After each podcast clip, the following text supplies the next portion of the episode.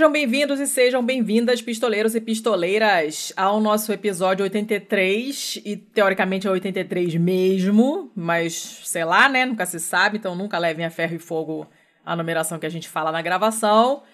O meu nome é Letícia Dacker e quem tá me fazendo companhia, como sempre, hoje? Eu sou o Thiago Corrêa, eu atesto e dou fé que é o 83. Folgo em saber. E hoje temos um episódio especial porque a pauta de hoje foi sugerida pela minha mamã, que não nos ouve, mas enfim, ela pediu pra gente fazer, porque aí ela vai ouvir. E para isso a gente chamou nada mais nada menos do que o homenzarrão do Petit Jornal, que é o Tanguy. Se apresenta aí, Tanguy, para o caso muito improvável de quem estiver nos ouvindo não te conhecer. Tudo bem, Letícia? Tudo bem, Thiago? Bom, é, meu nome é Tanguy, é, sou host do Petit Jornal, né, que é um podcastzinho, né? Tem alguns podcastzões, né, por aí, né? Tô, tô feliz de estar num deles aqui agora. o meu é um podcastzinho no qual eu falo sobre temas internacionais, temas de atualidade, de forma muito rápida, cinco minutinhos eu tento resolver os assuntos. E eventualmente eu faço aparições em outros podcasts que eu fico muito feliz. Obrigado pelo convite, Letícia e Thiago. Ah, muito, muito arroz de festa, nós gostamos. Tangui, muito obrigado por ter aparecido aí. A gente falou já várias vezes aqui durante a, a, nossa trajetória que podcast de menos de uma hora e meia é golpe. Mas o seu a gente abre uma exceção, assim. Porque vocês são muito concisos, mas é assim, é pau, pau, pau, pau e, e vai um, uma hora atrás da outra. É só, é só o grosso da notícia, é só o que realmente é imprescindível. Não tem enrolação. Não, não tem enrolação. Diferente é. da gente. Né? Isso é. Não tem enrolação. Isso é, isso é muito importante. Tá, bom, o tema de hoje, como vocês obviamente já viram na capa do episódio, no título do episódio, é a nova rota da seda. Então nós vamos falar de China. E não foi combinado com o seu curso, Tanguy, porque esse tema minha mãe não estava sabendo de nada e, e, pediu, e quando eu fiquei sabendo do curso, eu já tinha decidido que ia fazer essa pauta. Então não foi combinado, mas, enfim, na hora do jabás você já vai ter um ganchão assim para entrar. A gente vai falar da nova Rota da Seda, e para isso a gente tem que dar um histórico rapidinho da velha Rota da Seda. Você explica aí pra gente um pouquinho, Tanguy, o que, que é a velha e o que, que é a nova? Para o pessoal ter uma ideia? Explico, explico. Então, é, quando a gente fala sobre a, nova Rota da Seda, né, eu vou, vou de trás para frente, a gente está falando sobre um, uma das coisas mais históricas que tem por aí. Né? A gente está falando sobre é uma mudança geopolítica de dimensões colossais. Eu acho que talvez a gente ainda não tenha ideia do impacto que isso vai ter no futuro, mas é basicamente a China é, voltando a ser um ator absolutamente crucial na economia, na política, na geopolítica é, do mundo inteiro. E quando a gente fala sobre a, a nova Rota da Seda, a gente está fazendo uma referência à antiga Rota da Seda, pelo fato de que, durante muito tempo, quem dominava as rotas é, é comerciais ali da Eurásia era basicamente a China. Né? Então a gente está falando sobre a, rota da seda era, era exatamente o caminho que se utilizava para pegar a seda, principalmente do litoral chinês, e levar exatamente pelo sul da Ásia, chegando até o, o Oriente Médio. Então a gente está falando sobre uma rota da seda que era algo gigantesco, era algo monumental, e a ideia de chamar de nova rota da nem, nem tem sido muito utilizado mais esse termo, mas eu acho o termo tão bom, né? Assim, nova rota da seda é muito melhor que é, One Belt, é. One Road, né? Parece muito, muito pomposo, né? A nova rota da seda acho que é é, é, é, é bom demais assim para ser utilizado, que é exatamente essa ideia da China ser o, o hub né, e a integração de infraestrutura internacional. Durante muito tempo, integração de infraestrutura você colocar camelo para cruzar o deserto. Né? Isso já era uma baita infraestrutura. Atualmente a gente está falando sobre é, estrada, rodovia, ferrovia, portos, aeroportos, enfim, tudo que você possa imaginar para fazer essa ligação de infraestrutura da China para o resto do mundo. E ele, eu estava lendo aqui uh, sobre o histórico disso, né? A coisa foi anunciada em, em 2013, né? Que ia ser feito esse projeto, que é simplesmente o maior investimento da história da humanidade. É dinheiro pra caceta e vai cobrir uma quantidade absurda de países, assim, acho que era. Peraí, que eu me perdi nas minhas notas aqui, porque sou dessas. Estamos é, falando de 5 trilhões de dólares, ou seja, três vezes o PIB do Brasil nos próximos 40 anos, e isso espalhado em investimentos em 65 países que concentram mais de 60% da população global. Então, isso que você falou no começo, da gente não ter muita dimensão do que, que é, não tem mesmo, porque nunca foi feito nada disso. É, nessa escala, não, a gente não, realmente é difícil imaginar, né? Esses trilhões. Eu não, não sei nem descrever isso com zeros, é. esses 5 trilhões de dólares, para ser sincero. E a, tem uma série de, eh, de questionamentos de outros países sobre, sobre isso, né? As coisas boas e as coisas ruins, porque na verdade o que eles vão fazer é financiar essas obras de infraestrutura em muitos desses países. Só que muitos desses países já, já estão endividados, inclusive, e quem não está ainda provavelmente vai ficar endividado para pagar isso depois. Então, essa é uma crítica que eu li que foi feita bastante sobre é, é, se isso não seria mais ou menos a mesma coisa que os Estados Unidos já fizeram no passado, né? Você criar essa uma espécie de política predatória porque você está criando o endividamento de outros países e tornando eles dependentes de você. É isso mesmo, então? É, é isso mesmo. É, é, essas cifras, Letícia, elas são muito curiosas porque, dependendo das projeções, elas variam enormemente. Né? Então, você falou no, no, no, no horizonte aí de 40 anos, é, se a gente for pegar no, no curto prazo, a gente está falando sobre cerca de um trilhão de dólares, o que é assim, muito dinheiro. É, é, você comparou com o PIB brasileiro, né? uhum. né? um trilhão de dólares é mais de metade do PIB brasileiro. O PIB brasileiro atualmente deve estar na casa de 1,7, 1,8 tri né? A gente está falando sobre mais de metade do PIB brasileiro no curto uhum. prazo. E você falou de 65 países que são os países que vão receber esse investimento de forma muito direta.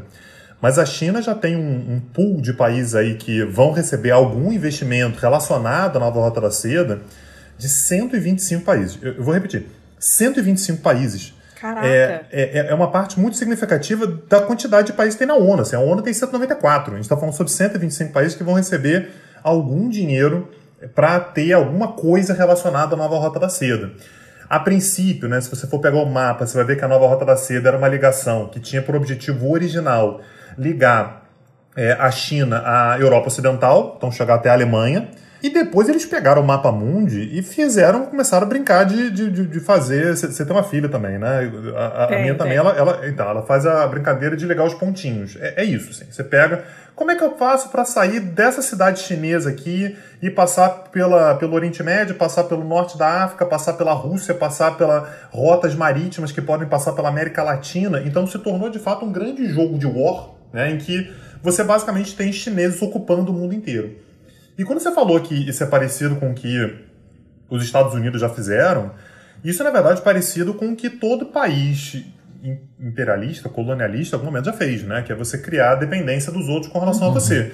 Aliás, a China sabe fazer. É, o Reino Unido na é, Índia é um exemplo óbvio, né? É, pois é, mas na, na Índia e na China também, né? Uhum, Tem um determinado momento em que a, o, o, Reino Unido obrigou a China a comprar ópio, porque a, a, o Reino Unido não conseguia vender nada para a China então o Reino Unido pegava ópio da Índia, vendia para a China. A China falou assim: ó, não vou mais comprar porque está dando problema tanto sanitário, porque as pessoas estão ficando viciadas em ópio e o dinheiro está saindo daqui. E o Reino vai lá e obriga a China a comprar ópio. E isso faz com que a China ela passe cerca de 110 anos com um status basicamente colonial. É, é, é essa maneira pela qual a China conta essa história, né? Então, endividada, tendo que abrir suas portas, enfim.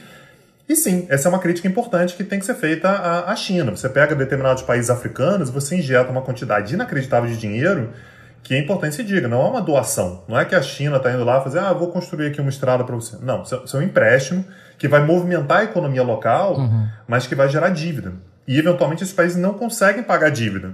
E aí o que acontece quando você faz um empréstimo no Itaú e você não consegue pagar, né? O Itaú vai lá e te empresta mais dinheiro. Não, te empresta mais. E aí você fica ainda mais endividado. Uhum. E a China tem uma quantidade basicamente infinita de dinheiro para emprestar. As reservas internacionais dela não, não são comparáveis a de nenhum outro país. Então, para a China, injetar dinheiro mundo afora não é de fato um problema.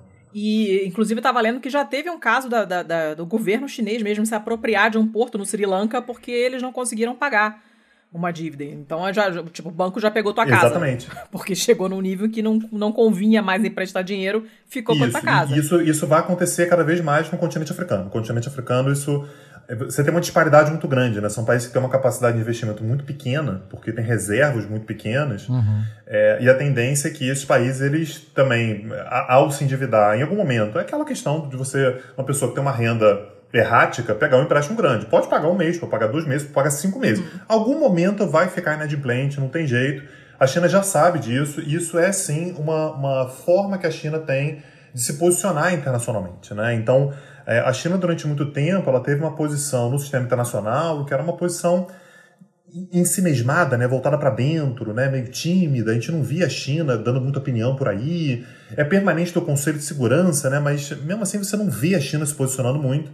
E essa foi uma mudança de postura que o atual presidente da China, né, que é o Xi Jinping, é, implementou no país ao longo dos últimos, sei lá, sete anos. Tiago, você quer perguntar alguma coisa? Não, eu, eu ia ainda para esse lado, aproveitando que a gente está na, na questão da África.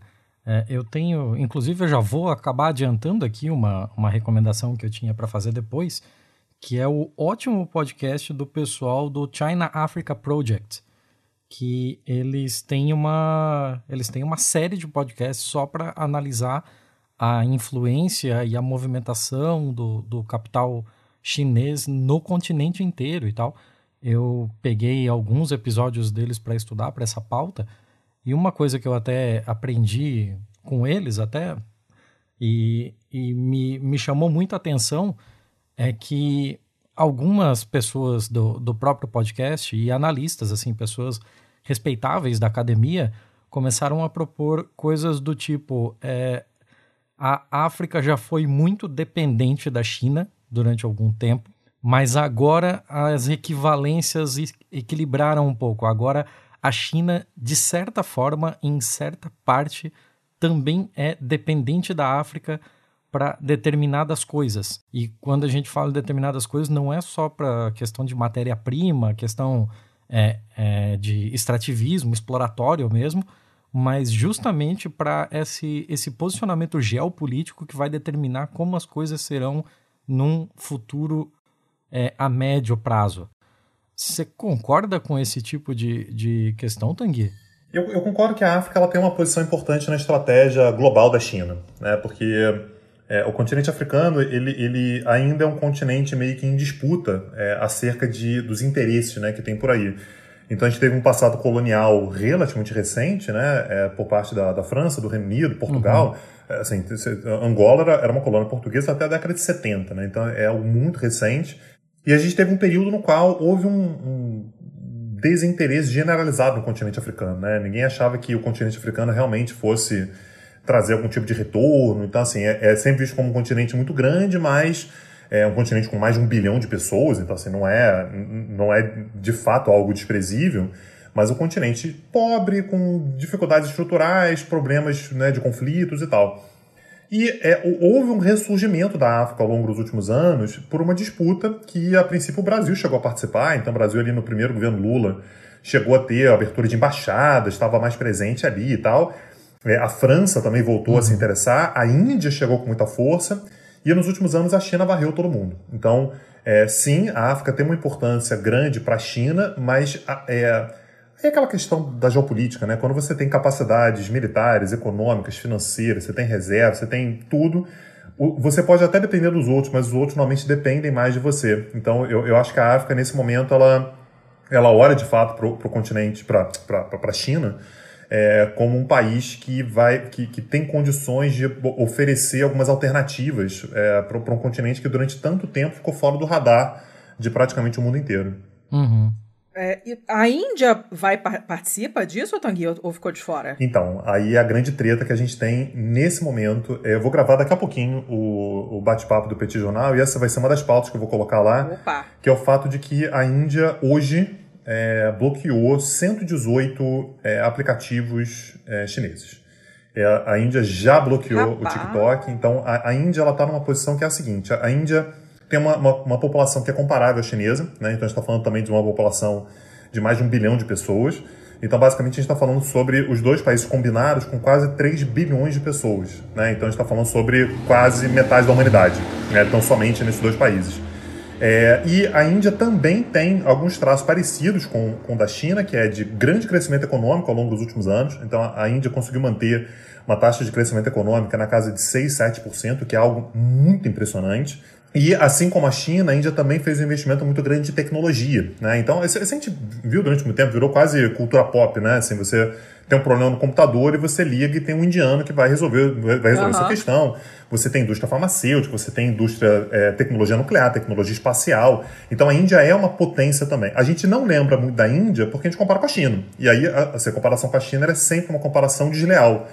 E é, a China, por ser muito agressiva na sua, nos seus investimentos, na sua expansão, não territorial, mas é, é, expansão econômica, expansão de influência, por ter problemas fronteiriços, inclusive com a Índia, não um, dois problemas fronteiriços, né, tanto ali na, na, no, no, norte da Índia, né, quanto na, na região ali da, da Caxemira, é, a Índia olha para a China com muita, com muita desconfiança, com muito cuidado. Tanto é que a, a China tentou nos últimos anos fazer investimentos na Índia e a Índia começou a negar, a bloquear investimentos chineses, inclusive da nova Rota da Seda. Então a China falou assim: ah, posso construir Caramba. uma estrada aí e tal? E a Índia fala assim: nem pensar. Você faz seu investimento em outro lugar, procura outra rota aí. Aqui não, tanto é que a China está despejando dinheiro como se não houvesse amanhã no Paquistão. Né? Assim, se a Índia não quer, tem sempre um Paquistão aqui que está de boa. Então, o Paquistão vai ser um desses países que provavelmente vai ficar endividado até o pescoço com a, com a China. Provavelmente a China, em algum momento, vai tomar a casa do Paquistão e vai vender de novo, vai emprestar de novo e tal. O Paquistão vai, de fato, é, entrar nessa brincadeira. O Paquistão tem muito menos alternativas do que a Índia. É um país muito mais pobre, é um país que tem possibilidades um pouco mais exíguas né, de, de, de, de crescimento econômico. Mas é, essa é uma rivalidade muito grande, é importante lembrar. A gente está falando sobre dois países com bombas nucleares, que representam quase metade da população mundial. São dois países que crescem muito economicamente com problemas fronteiriços. Então, ali não é uma situação fácil, não. Ah, que ótimo. Tem tudo para dar certo.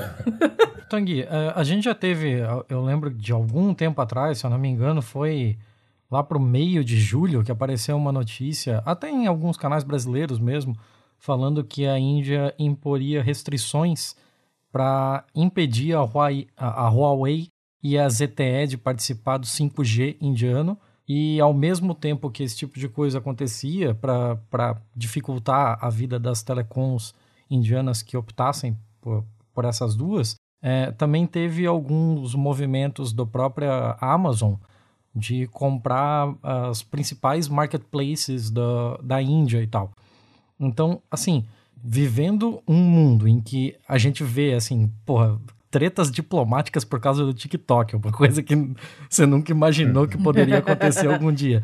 É, vendo que, assim, posicionamentos geopolíticos de, de consequências muito sérias estão acontecendo por conta de, de demarcação de territórios tecnológicos, o que exatamente a Índia está ganhando em comprar essa briga? Com a China. É, me parece assim que ela está comprando uma briga simplesmente ideológica mesmo por causa do nacionalismo do Modi, correndo o risco de acabar virando, uh, sei lá, um, um, cachorrinho, um pet do imperialismo de outro lugar, muito provavelmente o americano. É. Onde é que a Índia pretende se encaixar nesse tabuleiro? Então, é, é porque eu acho que a gente tem uma visão da Índia que é uma visão quase isso que você falou, assim, de um país fragilizado diante da China. É uma coisa que é, é fundamental que a gente tenha consciência para a gente conseguir analisar qualquer posicionamento que a Índia venha a ter, é que a Índia é uma potência. A Índia só empalidece porque a gente olha para lá e a gente vê a China. E realmente, assim, não dá para comparar. Mas a Índia é um país grande, é um país com bomba nuclear, é um país com muita tecnologia, é um país com grandes universidades, é um país com capital humano inacreditável, assim, então não é apenas uma mão de obra é, é, pouco qualificada, é um país que, se não houvesse a, a, China, provavelmente ela poderia estar liderando eventualmente até o próprio movimento do 5G. Então, é, a, a, a, visão que a, que a Índia tem com relação à China é que a China, nesse momento, ela é um perigo maior do que os Estados Unidos, por exemplo, ou, ou do que o Ocidente. Lembrando que a, a Índia, é, ao longo da sua história, nunca teve grandes problemas e em caçar treta com, com o Ocidente também. Lembrando que na década de 60, 50, por exemplo, a década de 60 é muito consolidada, mas a partir da década de 50, a Índia, por exemplo, resolveu se aproximar da União Soviética e depois é, estabeleceu, inclusive, uma das lideranças do movimento terceiro mundista, que é assim, eu não sou nem capitalista e nem comunista. Eu, eu, eu, eu, faço a, eu sou a liderança de um novo mundo, sou a liderança de um mundo diferente. Inclusive se aproximando do próprio Brasil, se aproximando da própria China. Então, é, a, a posição indiana era uma posição de muita. assim, que ela busca uma independência muito grande. E na maior parte das vezes o que eu vejo é, é a Índia vendo quem é que é a ameaça maior. Nesse momento, eu tenho que concordar com o Mod, muito embora você tenha uma pauta complicada ali, mas que a China é uma ameaça grande demais para a Índia nesse momento. Só, só para ter uma ideia, tá? Só, só para materializar uhum. isso. É, a, a, Índia, assim como a China, né, a Índia é um país que incentiva muito, por exemplo, os jovens a, a criarem novas empresas, startups, né, programação, inovação tecnológica e tal. Isso, isso, é algo muito forte na Índia. Isso os indianos sempre entenderam, uhum. o governo indiano sempre entendeu como uma forma de, lá no futuro, você ter o próximo unicórnio. Né? Você vai encontrar a próxima startup que vai valer muito dinheiro, vai gerar emprego, vai gerar crescimento, vai gerar tecnologia, vai gerar uma série de, de benefícios para a economia é, indiana. O que a China faz é, é, que ela. É o que os Estados Unidos já fizeram durante muito tempo, né, em vários lugares. A, a China pega uma, uma, parte das reservas dela lá e sai injetando dinheiro em tudo quanto é startupzinha indiana. Então, assim, startupzinha indiana aqui são três estudantes da Universidade de Nova Delhi que estão projetando sei lá o quê. A China vai lá e compra. Ela vai comprar tudo. Se duas dessas derem certo, a China já ganhou muito dinheiro e tirou uma propriedade, tirou uma, uma, parte da propriedade que seria é, da Índia. E em cima disso tem outro ponto ainda, né? A, a gente faz piada, porque assim, não, tem, não tem outro jeito, mas o, o TikTok virou um assunto geopolítico. E sim, virou um assunto. Isso é, uhum. gente, isso é muito, é muito, é muito é distópico, muito. isso é um negócio é surreal. Mas é, é geopolítico de verdade, porque a gente está falando sobre coleta de dados. É, a partir do momento em que você tem um mapeamento dos dados das pessoas, você sabe o que, que ela consome, você sabe como é que ela vota, você sabe o que, que a emociona, você sabe o que, que mobiliza, você sabe se ela gosta de gatinho ou de cachorro, você sabe se ela prefere óleo ou negresco, você sabe se ela vai votar no Trump ou, no, ou, no, ou no Biden. E se ela estiver disposta a votar no Biden, mas ela tiver uma pauta muito conservadora, você fala assim: olha, o Trump é capaz de é, seguir essa sua pauta aqui você muda o voto, você consegue mudar o voto. Foi assim que foi aprovado o Brexit, foi assim que o Trump foi eleito em 2016. Sei lá, mas talvez tenha uhum. sido assim que o Bolsonaro foi eleito aqui é, em, em 2018. Você imagina numa democracia como a indiana, em que a gente está falando, gente, uma democracia. Tenta imaginar o que, que é uma democracia que funciona num país com 1,3 bilhão de pessoas que é a Índia. A gente está falando sobre 600 milhões de eleitores. 600 milhões de eleitores são três Brasis inteiros votando. Não é somente o eleitorado, falando de três Brasis inteiros votando. É uma eleição que acontece em fases, porque não tem como essa galera toda votar ao mesmo tempo.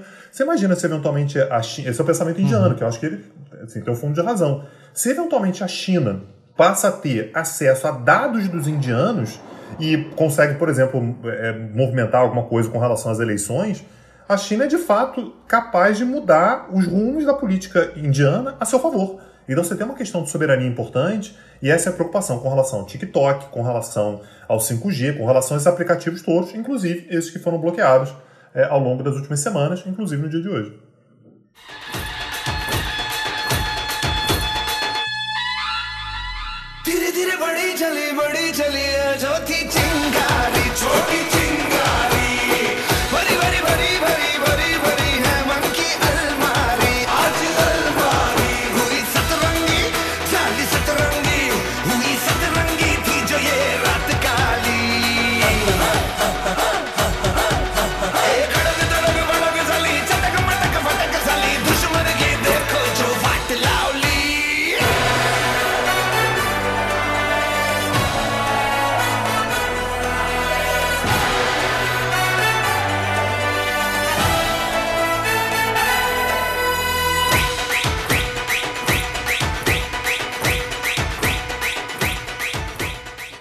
A questão nacional de, de soberania eu até entendo, mas de que forma isso ajuda ou é, se atrapalha, né? Na, na questão do tabuleiro internacional ou até mesmo regional. Isso não cria uma certa, talvez até uma antipatia dele para com o, o, os satélites chineses à sua volta? Sei lá, Vietnã, por exemplo? Então, pode gerar, pode gerar. E o que a Índia, a, a posição indiana é o confirme meu taco. E a Índia tem que confiar mesmo, porque não é um país é qualquer. Você, a, a Índia não pode deixar de, eventualmente, traçar uma determinada estratégia por conta de um Vietnã da vida. E a Índia já percebeu que, ao resistir à China, ela está conseguindo outros aliados poderosíssimos, que são Estados Unidos, Reino Unido, França, Alemanha, União Europeia, de uma forma geral, porque todos esses países estão muito desconfiados, assim, Japão, são todos os países estão muito desconfiados com relação a essa, essa expansão chinesa. Nas relações internacionais, tem uma, uma, uma enfim, um conceito que é a balança de poder, né, que diz que toda vez que um determinado Estado ele se fortalece demais, os outros se unem contra ele. Então, também, a gente olha muito para a China como algo novo, não é novo, né, mas a gente olha como algo novo, né, porque a nossa geração não viu ainda a China tendo essa, essa força toda, para a gente ver uma China forte desse jeito, a gente teria que voltar, sei lá, 200 anos na história. É, mas é, o mundo inteiro está olhando para a China como algo que é, caramba, isso aqui é algo que a gente não conhece muito. Então a gente olha do lado da China e fala assim, pô, a China está conseguindo se expandir para isso aqui tudo. Mas é, há um movimento contrário também de resistência à China. E essa resistência à China são as potências tradicionais que estão levando. Então a Índia está ali do lado, é, os uhum. Estados Unidos, o Reino Unido, é, mesmo potências menores, o próprio Brasil.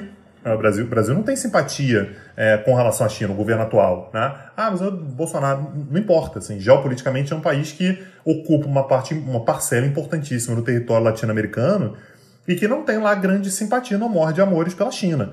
Então os Estados Unidos têm liderado um movimento como esse, e você vai ver, as eleições americanas estão chegando, vai ser daqui a dois meses, né? quase dois meses é, é, uhum. é, certinho, é, isso vai ser algo que é, a questão chinesa vai ser um assunto, porque o, o eleitor americano tem uma resistência muito grande é, à China também. Você acha que isso, essa coisa dos Estados Unidos, eu vou me alongar um pouquinho mais nisso depois, estava anotado aqui para te perguntar. Mas você acha que, por exemplo, a situação toda em Hong Kong, a situação com, com os uigures, você acha que isso pode ser usado meio que como desculpa, digamos assim, para pelas potências mais tradicionais para rejeitar a China? Eu, eu acho que se você quiser rejeitar a China, você nem precisa falar sobre isso. Né? E, isso é, isso é a, a, cereja no bolo. Hum. É, essa é aquela parte valorativa. Né? A democracia, os direitos humanos e tal. A gente sabe que direito humano de muçulmano lá na, na, em Xinjiang, os uigures lá, não são exatamente o que tira o sono de um americano sequer, né? Ninguém tá, ninguém tá uhum. ah, estou preocupadíssimo com isso. Você pode até ter uma questão valorativa, você acha que é um absurdo e tal, mas não é, não é isso. É, a, a, China ela, ela traz outras ameaças. O fato de que. Eu não sei se já fizeram isso. É, assim, fa, façam, façam no dia que vocês estiverem calmos. Né? Mas depois. Ai, não, de, depois pega, pega o seu histórico no navegador do seu celular e, e, e dá uma olhada. Outro, outro dia eu hum. fiz isso, eu me arrependi um pouco, porque eu percebi que eu coloco no meu celular absolutamente tudo que eu estou pensando. O celular sabe tudo que eu estou pensando. O celular consegue fazer uma linha do tempo do que, que eu estou pensando. Então, se eu vou assistir um jogo da NBA, eu boto lá no navegador NBA o meu celular já sabe que eu estou assistindo NBA. Então, é, se eu estou procurando alguma coisa para minha filha, boto Barbie, certamente ele sabe que a Barbie não é para eu brincar com a Barbie, né? Ele sabe que é para minha filha. Então ele já sabe qual o presente que eu vou dar para minha filha quando for aniversário dela, quando for dia das crianças. Então, e, e, esses dados todos que estão disponíveis por aí, a partir do momento em que a China coloque a mão nisso, é o que gera uma ameaça geopolítica severa. Então, esse ponto da soberania vai ser algo que certamente vai ser utilizado muito mais como uma motivação para fazer qualquer outra coisa do que a questão de Hong Kong, Xinjiang e tal, que me parece que vão ser utilizados quase que para o público corrente. Tá? Você que mora em Nova York, hum. você que é um liberal da Califórnia, né? você que é, é, é, um eleitor em Londres, você que é um parisiense né? com boas intenções. É, é o, o, pessoal, é, o pessoal você, que é, do, é, você é da esquerda cirandeira, você gosta né, dessas pautas, da pauta de liberdade e tal. Dá uma olhada nisso aqui, vê se a gente não tem que fazer alguma coisa contra a China. E dessa maneira você une contra a China tanto aqueles que são conservadores quanto aqueles que são liberais. Então, é, é isso que mostra que a China é de fato uma ameaça para vários desses países. Você consegue unir parcelas absolutamente díspares. É isso que eu estava dizendo. É, na, nas eleições americanas agora, uhum. eu sei que você vai falar sobre isso depois, mas já vou, vou dar spoiler aqui. É, Pode spoilerar. É, a gente vai ter um debate que vai ser entre o Trump querendo pegar pesado com a China e o Biden querendo pegar pesado com a China. Os dois estão falando sobre isso. E essa é uma vantagem que o Trump vai levar, inclusive, né? Porque o Biden ele é incapaz de demonstrar qualquer tipo de comoção ou de fúria ou de, né, de, de, raiva com relação a qualquer coisa. Ele sempre parece muito pacífico, muito tranquilo. E o Trump ele consegue demonstrar é, é, angústia, né? Ele consegue passar raiva né, quando ele fala sobre a China. E não por acaso, ele, no último discurso que ele fez agora na frente da Casa Branca, na Convenção Republicana, ele disse que a estratégia dele é made in USA, mas a estratégia do Biden é made in China. É uma mentira. Né? O Biden também não gosta da China, mas ele consegue passar isso com mais, uhum. né, com mais vivacidade. É, ninguém vai mexer nesse assunto, né? É um vespero que, que ninguém vai se vai ter coragem de, de cutucar. Porque senão sim, vai dar sim, ruim, né? Eu, eu, tinha, eu tinha lido em um. Tudo que, como sempre, quem está ouvindo a gente já sabe, tudo que a gente está comentando aqui, todos os artigos que a gente leu para a pauta vão estar tá todos lá na postagem.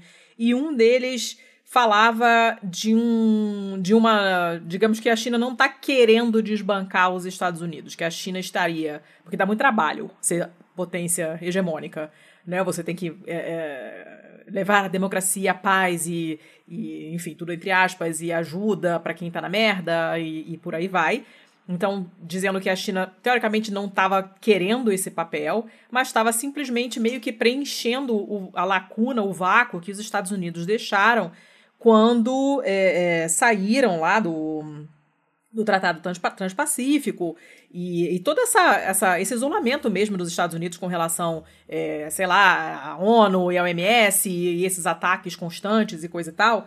Então, que seria tipo uma coisa natural da China, mas que não seria um desejo da China é, ser a nova potência hegemônica, mas ser uma potência no mundo multipolarizado. Eu não sei se você concorda com essa análise, mas concordando ou não, seria possível? Você acha que seria compatível é, você ter a China como um polo e a Europa e os Estados Unidos como outros polos? Letícia, é, a maneira como eu vejo isso é o seguinte: é, você sabe qual é o filme mais assistido é, da China nesse momento? Não. Você sabe qual é a música que eles ouvem? Menor ideia. É, o que, que eles o que, que eles fazem no fim de semana, você sabe, sei lá, assim, como é que eles se. A gente não sabe nada, nada sobre a China. E por que, que a gente não sabe nada sobre a China? Porque a China não faz a menor questão de contar pra gente. É, é, é como se a China fosse um outro planeta hum. nesse sentido. Né? Isso significa que a China não é um país que quer ser uma potência como os Estados Unidos são. A gente, é, sem nunca ter ido para Nova York, a gente conhece Nova York, porque a gente vê filme, porque a gente vê série, porque a gente lê, porque a gente, a, é, a, gente sabe um monte de coisa, a gente fala a língua, a gente é, entende quando eles falam, a gente é, ouve a sonoridade, a gente consegue distinguir qual é o, o sotaque da Califórnia, qual é o sotaque do meu oeste, que é uma coisa Uhum. bizarra, né? Assim, é, é, é até, é um até a aparência física mesmo, né? Pra gente é mais fácil se, se, se identificar de pois alguma é. forma, né? E a, a, China não tem a menor intenção de fazer isso, de ser o país que vai tomar conta do mundo e tal. Só que é, a, a, China, ela, ela percebeu né, nos últimos anos, e esse é um debate não da China, tá?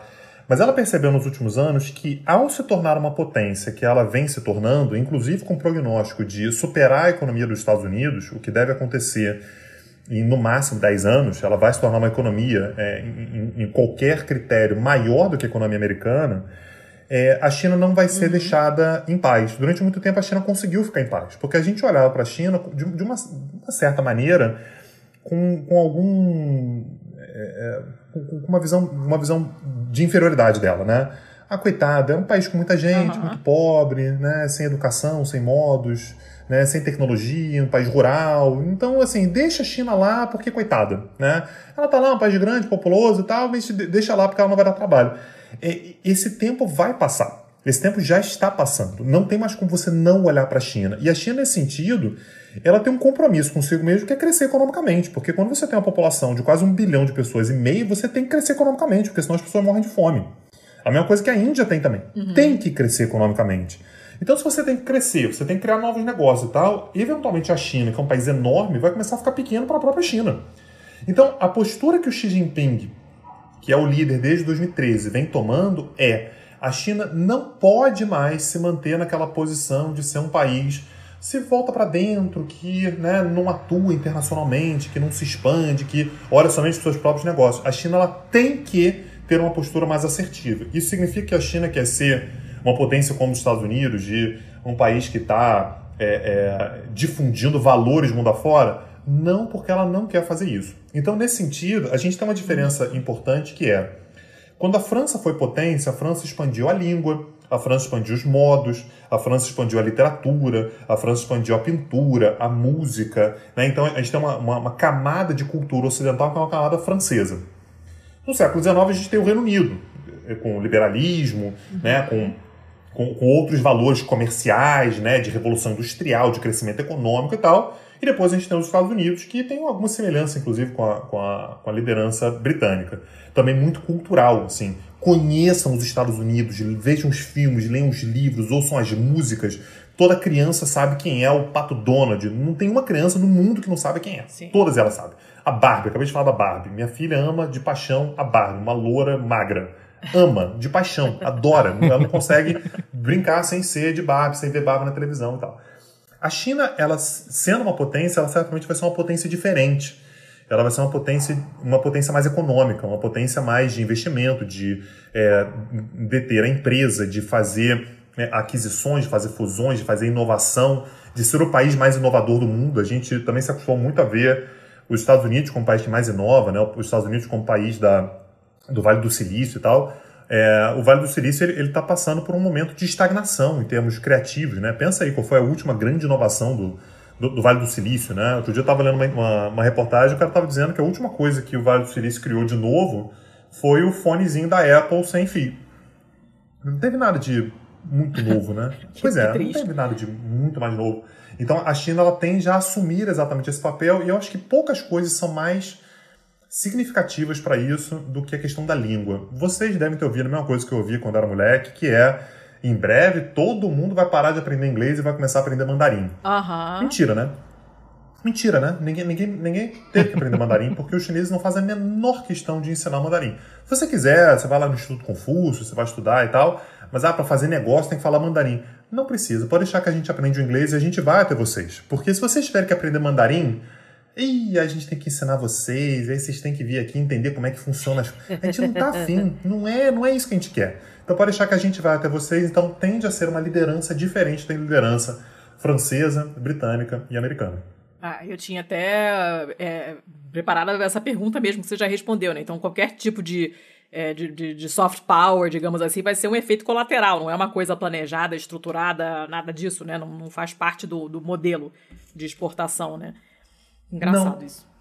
Não, não faz. Tanto é que, de novo, né? Se, se as crianças brasileiras quiserem a partir de agora se, se espelhar nas crianças chinesas, eu sinceramente não sei o que, que eu deveria fazer para minha filha gostar de uma coisa chinesa, porque eu não sei o que, que as crianças chinesas gostam. Não, não faço a menor ideia. Não tenho ideia para você se espelhar nas crianças americanas, francesas, britânicas, italianas, argentinas, é, é, mais fácil, né? A gente sabe quais são os hábitos. Uhum. No quesito do, do soft power, assim, eu acho que talvez a, a coisa em que.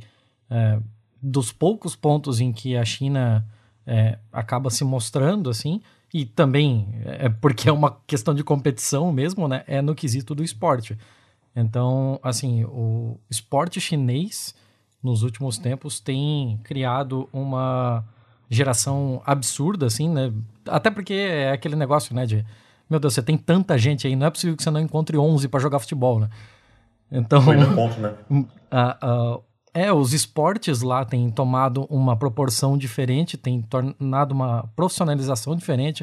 No próprio futebol, você vê já há alguns anos é, gente de nome, de peso, gabaritada, indo para lá para ganhar uma fábula, que é justamente para elevar o nível das competições lá e com isso trazer mais olhos ocidentais para lá, né? Então, pô, você pega, sei lá, na Olimpíada de 84 de Los Angeles, a China ganhou 32 ouros. Aliás, 32, 32 no medalhas. Uh, no Brasil, em 2016, foram 71. Então, assim, eles vêm criando um novo nível de excelência no esporte para as suas coisas que acaba transparecendo, assim, né? E aí entra todo aquele imaginário ocidentalizado, né?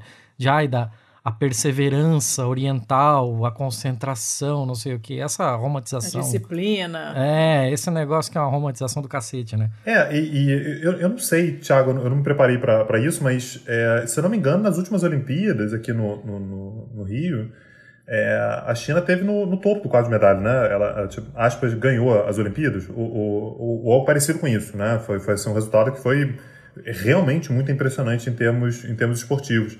Mas é, isso reflete também um investimento que a China fez, que a Índia fez e que o Brasil não fez, que é o investimento em educação.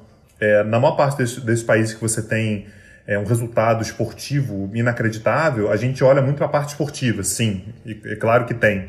mas você normalmente vincula isso muito à educação. Você tem é, escolas que incentivam, você tem universidades que dão bolsa para quem é, é, faz esporte. Então, talvez a, a, coisa mais visível nos Estados Unidos, por exemplo, seja o basquete, né? Assim, para você poder entrar numa liga universitária, você tem que estar na universidade. Não tem jeito. Você pode ser um baita jogador de basquete, se você não estiver na liga universitária, você vai ter dificuldade de entrar na NBA. Dificilmente você vai estar, portanto, no topo daqueles que jogam basquete no planeta.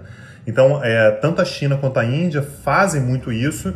E a China, aí tem uma questão de soft power importante, né, como você falou, que ela usa isso muito como uma propaganda da, da do êxito. Né? Assim, olha só, vocês estão achando que a China ficou para trás e tal, mas dá uma olhada aqui na, na galera que a gente está criando em todas as modalidades, né? na natação, nos esportes coletivos e tudo, a China já não é mais aquele o, o, o pato né, das Olimpíadas. Durante muito tempo a gente olhava para a China e falava assim, coitado da China, né? Não vai dar nem para saída. Uhum. Só no futebol que eles não conseguiram, né? O futebol, assim, continua sendo...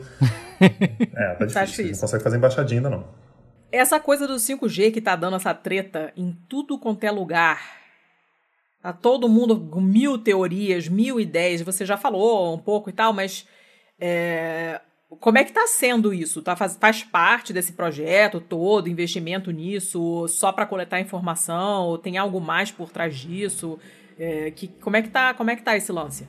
Então, é, qual é, qual é a, o, o, lance do 5G? Né? A tecnologia atualmente é uma tecnologia muito rápida, eu sei, é quase clichê falar isso, né? mas ela, ela se renova muito rapidamente. O que significa que o seu histórico com relação à tecnologia que você já criou, num determinado momento ela começa a importar muito pouco, ela começa a fazer pouca diferença, porque se você não é capaz de dar o próximo salto, é, algum outro vai dar. E é, a China conseguiu, ao longo dos últimos anos, de fato, é, entender como é que a tecnologia pregressa funcionava e ela consegue criar em cima disso. Então, não é por acaso que foi exatamente uma empresa chinesa, que é a Huawei, eu até hoje não sei como é que fala isso, tá? Que é, mas é, a... Ah, pois é, já, já ouvi umas 18 pronúncias diferentes. Pois é, aí eu, aí eu fiquei, eu, eu tô sendo sincero comigo mesmo, eu acho que é Huawei e eu falo Huawei. E, e é isso. é, é, a, a Huawei ela conseguiu fazer, formular né, a sua própria tecnologia de 5G. Qual é a, o perigo com relação ao 5G? A partir do momento em que a rede 5G começa a ser instalada no mundo inteiro com a tecnologia da Huawei, é muito difícil você é, substituir. Então não é assim, é, o Brasil vai adotar a Huawei, vai adotar o 5G da Huawei, e aí daqui a dois anos a Microsoft ou outra empresa, a Siemens alemã, vai lá e faz um 5G e a gente coloca aqui também.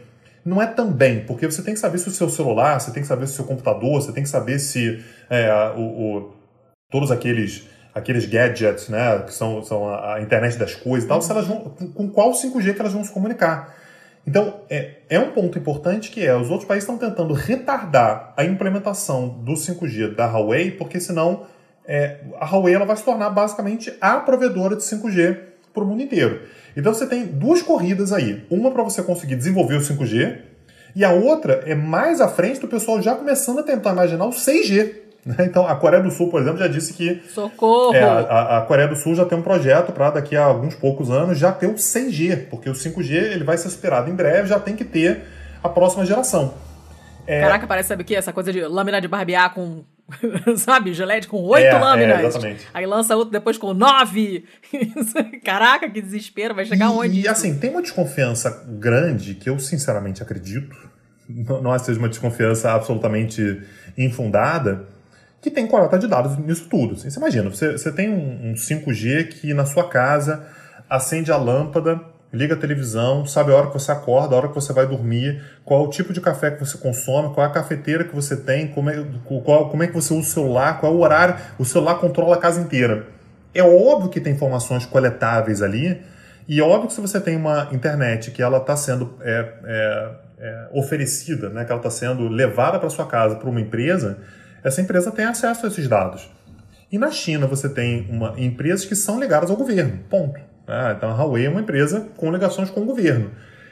É difícil para mim acreditar que não vai ter qualquer tipo de é, é, é, passagem de informações da sua casa para a Huawei e da Huawei para o governo chinês. E se o governo chinês, portanto, tem informações com relação a absolutamente tudo que eu faço na minha casa, o que, que me entretém, o que, que me aborrece, o que, que eu falo, o que, que eu consumo e tal, tem condições de me vender mais produtos e tem condições de, a partir do meu comportamento, ter uma série de ingerências com relação ao que acontece é, dentro da minha casa, na minha comunidade, na minha cidade, na minha, no meu país. É, O, o, que é curioso aí, na verdade, é uma certa disposição da população mundial em ceder informações para o Facebook, mas não para a China. É, aí você tem uma questão cultural importante. Uhum. Eu estou plenamente disposto a falar absolutamente tudo que eu faço para a Apple, para o Facebook, para o Twitter para o Instagram. Mas para a China não. Por quê? Porque a China, sei lá, né? porque a China eu não gosto tanto. Então você tem uma questão cultural aí que é, que é importante também. Mas o 5G ele é uma fronteira absolutamente indispensável para a gente conseguir entender esse movimento todo. É, eu trabalho com tecnologia, então isso é justamente onde eu, eu, pego no calo, assim, né? Porque sempre vem esse negócio da privacidade de dados para a China, não sei o que, não sei o que. Mas, mano, a gente já sabe por conta do Wikileaks que a NSA tinha um backdoor direto em todo o celular Apple. Então, qual é exatamente o seu problema com a China, né? Porque, cara, tá acontecendo exatamente a coisa que você especula que acontecerá, está acontecendo nesse exato momento com o outro lado cê, cê sabe, dessa sabe questão. Que eu, então, eu lembro disso. Um, Não, então, é porque eu, eu, lembro disso o tempo todo, só uma, assim, uma coisa que fica muito na minha cabeça, que é o 1984, né? A, a teletela. Hum. É, as pessoas serão obrigadas a ter uma teletela na sua casa e a teletela te diria o que fazer saberia tudo que você faz, seria um monitoramento constante. E aí você tem uma tragédia que é o fato de que a gente opta por ter a teletela, né? A gente tem um celular na nossa mão e que a gente uhum. segue as informações uhum. não porque tem um regime totalitário que nos obriga, mas a gente quer ceder. O celular sabe com quem que a gente fala, o celular sabe o que que dá tesão, o celular sabe quem que a gente gosta, o que que a gente não gosta, o celular sabe absolutamente tudo e a gente quer ceder. E tem mais do que isso. A gente, inclusive, escolhe. A gente gostaria de escolher. A gente não escolhe. A gente gostaria de escolher para quem que a gente está disposto a ceder. Pega aí esse negócio todo, esse Face App. Aí o pessoal fala assim: caramba, mas eu não sabia que você tinha informação. Como que você não sabia? Como que você não sabia? Você tá o Thiago fica desesperado, não fala disso não, você, que dá gatilho. Você está disposto a ceder todas as informações da sua vida para saber como é que você seria com, com 83 anos? A pessoa, sim, eu estou disposto.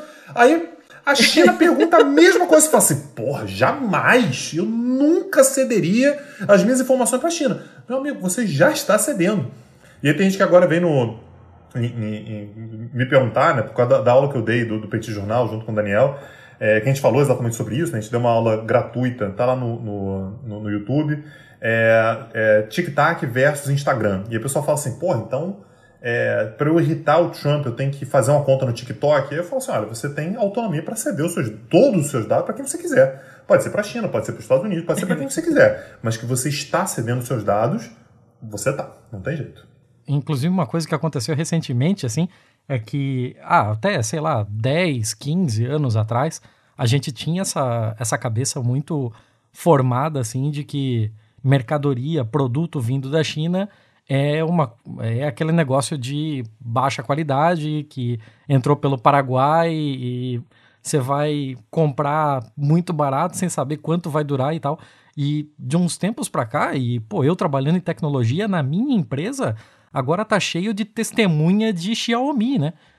Então, uh, a, tem aquele cara que tá evangelizando a palavra de Xiaomi. É, é engraçado como essa chave virou agora. É. Como tem gente virando evangelizador de marca chinesa. Pois é, não, todo mundo que falou sobre o Made in China é, tem que olhar para sua mesa. Nesse momento, por exemplo, que eu estou falando com vocês, eu tenho um abajur, tenho um laptop é, de, de, ótima qualidade, tenho dois celulares, um no qual eu estou gravando o que a gente está falando aqui, um que é o meu que eu uso, tenho um ring light, e tudo que está aqui em cima da minha mesa é chinês. Tudo, absolutamente tudo. Isso foi exatamente uma tentativa que o Ocidente teve de tentar parar a China, né? Então a brincadeira que eles fizeram foi a seguinte: é, beleza, a gente aceita que a China entre na Organização Mundial do Comércio. Isso aconteceu em 2001. Aliás, os Estados Unidos precisavam que a China entrasse para ter apoio lá para a guerra ao terror. Então teve o 11 de setembro.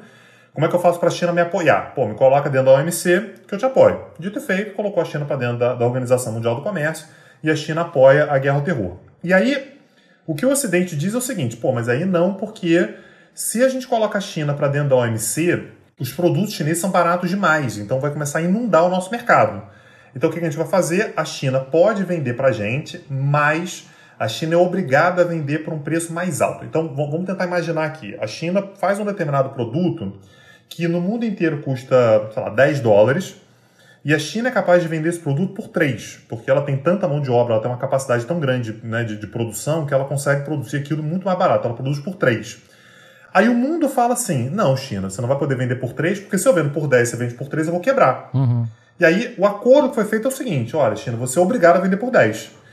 Isso significa que a China poderia vender por 3. Ela está produzindo por 2 e ela poderia vender com lucro por 3. Ela está sendo obrigada a vender por 10. O que, que ela vai fazer com essa margem inacreditável de um custo de produção de 2 e uma venda por 10? Ela tem 8 dólares por produto sobrando. O que ela vai fazer é que ela vai investir em tecnologia ela tem que vender por 10, porque pela regra ela tem que vender por 10. Então, o que vai começar a acontecer é que o produto uhum. vendido pela China, ele é, é, o mesmo produto que é vendido pelos Estados Unidos, pela Alemanha, pela, pelo Vietnã e pelo Brasil. Só que o produto vai começar a ter cada vez mais qualidade. E aí, é, as, as empresas ocidentais começam a ver que é melhor ir para lá para produzir lá. E aí você tem a Nike que vai para lá. Aí você tem a Apple que vai para lá. Aí você tem a Microsoft que vai para lá.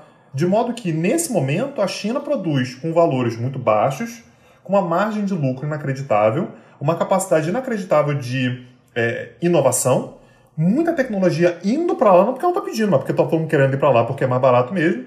E isso faz com que, portanto, a China consiga criar uma, uma, uma Xiaomi, por exemplo. Né? A ponto de, né, eu conheço os evangelizadores que vêm com iPhone e falam assim, porra, mas você usa iPhone? que absurdo você usar. Coisa iPhone. paleolítica. É, chinês, né? O iPhone é chinês e o, a, a Xiaomi também é chinesa.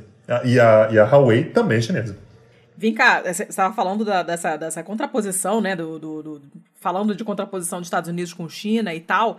É, eu, saiu uma, um artigo ontem, que eu estava lendo agora, no site da RT, falando que o Pentágono admitiu, né? É, é, confirmou que a China está investindo mais em é, construção de, de, de, navios militares e porta-aviões, enfim, de, de infra é, militar do que os Estados Unidos. Já ultrapassou em termos de investimento.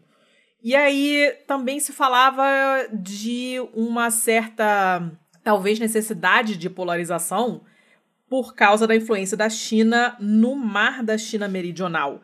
E todo mundo que atua ali, a um certo ponto, seria meio que forçado a escolher, digamos assim, entre Estados Unidos e China. E considerando esse novo poderio militar da China, Existe, você acha, um risco de uma nova Guerra Fria? Letícia, eu acho que a gente já está vivendo essa Guerra Fria. É, é uma Guerra Fria em termos diferentes daquela hum. da, da, da, Guerra Fria. Pois né? é, não é aquilo que é, a então, gente viu. Aquela né? Guerra Fria era muito baseada é, em modelos que tinham uma questão cultural, inclusive, envolvida. Né? Então, os países, de uma certa forma, eles escolhiam por fazer parte do. escolhiam, enfim, com, com opção ou não, né? mas eventualmente eles, tinham, eles estavam em dois blocos diferentes com um set complexo uhum. de questões políticas, econômicas, culturais e tal, né? toda uma estética em volta de dois modelos. A China não quer ser uma nova União Soviética, ela não quer ter que ficar expandindo suas ideias, ela não quer que ninguém seja maoísta, ela não quer, ela não quer nada disso. Ela quer mandar dinheiro, ela quer que você aceite o dinheiro dela, que você se individe com ela, que você faça comércio com ela, que você consuma os produtos dela. É isso que ela quer. Mas eu acho que nesse sentido já tem uma guerra fria é, rolando, porque há meio que um. Lembra a primeira rodada do jogo de War, né? Que você vai colocando, você tem um mapa aberto, você vai colocando uhum. as pecinhas ali para saber quem é que vai conquistar cada território. Essa rodada já está acontecendo. E você está olhando para o mapa, você está vendo assim, largas áreas com pecinhas vermelhas da China. E os Estados Unidos estão ali tentando é, conquistar novos territórios. E a China tem, tem utilizado a estratégia que é exatamente de é, não deixar aberta a possibilidade de alguém querer atacar a China. É o seguinte, não está na mesa a possibilidade de você atacar a China. Não é apenas porque eu tenho bombas nucleares, mas é porque eu também tenho uma marinha forte, porque, mal ou bem, se os Estados Unidos são, responsáveis por um quarto de todo o gasto militar mundial, então 26% para ser mais exato, a China tem 14%. Se somos dois dá 40%, não é. Ah, mas é um é 26, o outro é 14, esse que investe 26 vai poder atacar o de 14. Não está no horizonte os Estados Unidos atacarem a China. Então, para mim, isso já é um standoff, né? já é uma, uma espécie de guerra fria, já é uma situação na qual um não vai atacar o outro, mas você já tem um nível de rivalidade muito elevado. E o que eu acho que a China vai viver ao longo dos próximos anos é ela vai começar a ganhar espaço do ponto de vista econômico, mas vai haver uma união política contra ela. E ela, em algum momento ela pode ser ver isolada sim. Vai ser, vai ser interessante, vai ser um tempo é, difícil, mas vai ser interessante de, de, entender como é que esse tabuleiro vai ser, vai ser montado. Quanto tempo você acha que rola uma coisa dessas assim? Ah, eu, eu acho que nos próximos, talvez, 5 a 10 anos, a gente vai ver oh. como, é que isso vai, como é que isso vai rolar. Depois de amanhã, depende, depende de saber como é que a China vai reagir. É, então, é, é, é muito perto porque é para agora. A gente tá, de novo, eu tô falando que o 5G não é, ah, vamos ver quem é que vai ter adotado o 5G chinês ou não daqui a 10 anos. É hoje, é 2020, 2021, 2022. Se passar disso, já vai ter o 6G, já vai ser outra, outra parada e outra disputa. E me parece que a China está se posicionando para estar sempre estruturalmente, tá? Sempre à frente dos outros. E economicamente vai ser a maior economia, tecnologicamente vai ser a maior potência, vai coletar dados sim é, do, do, de nós ocidentais, vai ter o TikTok e tal, senão o TikTok vai ser outro. Então a disputa está exatamente aí. É, é, questão de dados, é questão econômica, é questão de quem é que vai se colocar mais próximo à China e quem é que vai conseguir resistir a isso.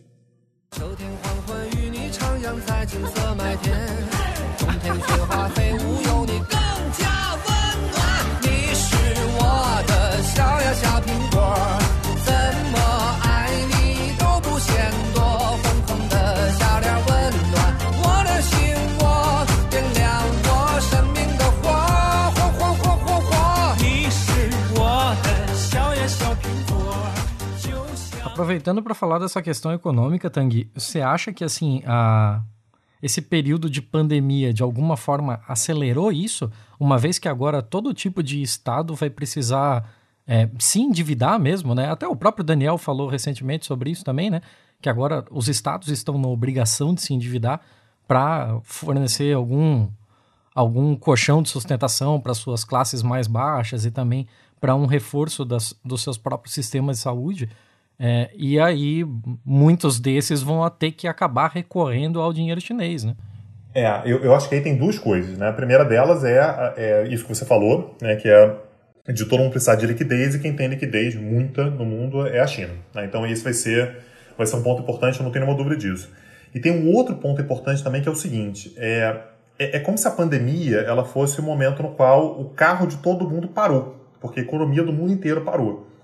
E aí a gente vai ter que ver agora quem, qual é a economia que tem o maior arranque, ou seja, quem é que vai conseguir sair na frente. Aí um doce para quem adivinhar quem é que vai conseguir fazer isso, né? é, assim, é, me parece claro que a China foi a primeira prejudicada e não apenas por ter sido a primeira prejudicada, mas porque estruturalmente ela tem uma capacidade maior de arrancar na frente dos outros. Ou seja, a diferença da China para quem está atrás vai aumentar e a diferença da China para os Estados Unidos vai diminuir, porque os Estados Unidos vão, não tem jeito, demorar muito mais para se recuperar do que a China. Tanto é que a China já está no mundo meio pós-pandemia e os Estados Unidos estão chafurdando lá. Né? Os Estados Unidos estão no, no, meio da crise. Aliás, esse é um ponto no qual a gente tem uma grande identificação com os norte-americanos. Né? Assim, estão no meio da, da pandemia. Não, não começaram a sair ainda, eles estão ainda dentro dela. Então, nesse sentido, você imagina, enquanto a gente está falando agora, a China está voltando a crescer economicamente, está tentando se recuperar, esse é um momento dramático do ponto de vista econômico, vai conseguir se recuperar rapidamente, e os Estados Unidos não. Então, eu acho que é, é, a gente chega a um determinado ponto no qual a, a China era tão competitiva, era tão forte nesse ponto, era tão gigantesca é, nos seus movimentos, que qualquer coisa que aconteça, ela vai tirar vantagem, ela vai, ela vai sempre se dar bem. Se o mundo todo começar a crescer, o mundo inteiro vai comprar mais iPhone que é produzido na China, mais computador que é produzido na China, mais carro feito na China, mais tudo produzido na China. Se todo mundo parar, a China vai ser capaz de produzir mais do que os outros, vender mais do que os outros, então ela está sempre em vantagem. Não, não, tem, nesse momento não tem muito para onde correr. Caramba, né? das vantagens de ser um Leviatã, né? Porque, putz grila, é, e como é que fica o Brasil nesse negócio todo aí? A gente tem alguma. Porque eles, a gente fica pensando, ah, é rota da seda, Europa, não sei o quê. Tá, mas eles têm investimentos programados em países da América do Sul também, na América Central. Tinha todo um lance, um projeto que começou na Nicarágua para abrir um canal para eles não precisarem usar o canal do Panamá, embora esses, essa obra tenha sido interrompida. Mas é, o Brasil tem alguma coisa com isso, então? A gente entrou nisso de alguma forma? Tem plano de investimento deles aqui? Então, o, o Brasil resolveu comprar briga com a China na hora que ela está distribuindo dinheiro para o mundo inteiro, né? Assim, foi, foi, foi, a opção histórica que a gente fez. Agora, um ótimo é, agora que a China está distribuindo. Silvio Santos, né? Quem quer dinheiro, o Brasil resolveu que vai fazer cara feia para a é, China. Espertões, a Mas, gente. na verdade, o Brasil, o, o atual governo brasileiro, ele tem uma posição muito dúbia com relação à China. E isso reflete os diferentes grupos que fazem política externa no Brasil.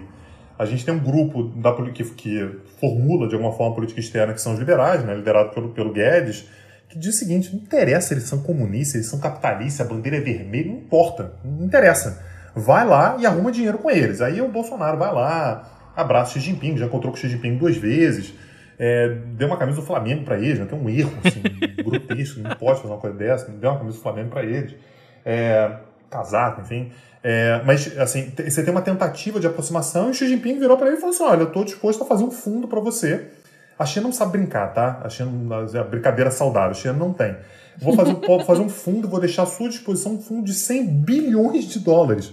E eu deixo para você para fazer investimento em infraestrutura, vou conseguir banco para investir, outros países e tal, e eu vou liderar um fundo de 100 bilhões de dólares que eu coloco na sua mão. Ao mesmo tempo, tem no mesmo governo a galera do, do, do, do chapéu de, de, de, de, alumínio, né? E aí você tem o, o, o próprio Ernesto Araújo, né? Você tem a, a galera, o, o Olavista, né? O Eduardo Bolsonaro e tal, que tem uma questão cultural, que é a China não pode. A China a gente não aceita porque a China é comunista. Tá? Então você tem um choque que em alguns momentos o governo ele emite é, declarações extremamente duras, racistas, né? A gente lembra do, do Weintraub, né? Declarações racistas, duras, de, de declarações que, que geram cisão com a uhum. China. Em determinados momentos você tem movimentos de aproximação. Agora, como é que a China se posiciona com relação a isso tudo? Você fala mal da China hoje, ela se chateia, ela reclama. Se amanhã você mandar um WhatsApp para ela e falar assim, pô, China, vamos superar aquilo ali, você me empresta dinheiro? Sim, empresto. Não tem problema. Eu, eu, coloco dinheiro porque a diplomacia dela é uma diplomacia menos cultural, menos eu quero demonstrar a minha liderança por meio de aspectos culturais, por demonstrações de liderança, e mais uma questão de é, uma diplomacia econômica, né? A diplomacia do, do cheque. É isso que ela, mais pra, é, mais é, pragmática a coisa, né? Muito mais pragmática, exatamente. A, Tiago, ainda falando sobre a... Você tá muito quieto hoje. Não, não tô eu, tô, eu tô aprendendo pra caramba aqui, eu tô anotando algumas coisas. E aí, quando, quando eu tenho a hora para entrar, aí eu tenho que buscar aqui nas minhas anotações o que, que eu tinha. Mas ainda sobre essa parte da, da América do Sul, é, o que tem se desenhado agora, no, no, agora em 2020 praticamente, né? É aquele, aquele alinhamento que nós continuamos tendo com o governo Trump, que aparentemente está definhando. O problema é que a gente chegou na, no dia da eleição americana dizendo que a Hillary estava eleita e todo mundo caiu do cavalo, então não dá para dar isso como certo, né? Mas, ao mesmo tempo que a gente continua tendo esse alinhamento é, entre Bolsonaro e Trump, nós temos uma, uma investida muito forte. E uma investida é uma palavra boa porque dá para usar em mais de uma mais de um contexto muito forte na Argentina, né? Então, a China está entrando uhum. para valer na Argentina. Nós já não somos o primeiro o, o top 1 entre parceiros comerciais da Argentina por causa dessa investida chinesa.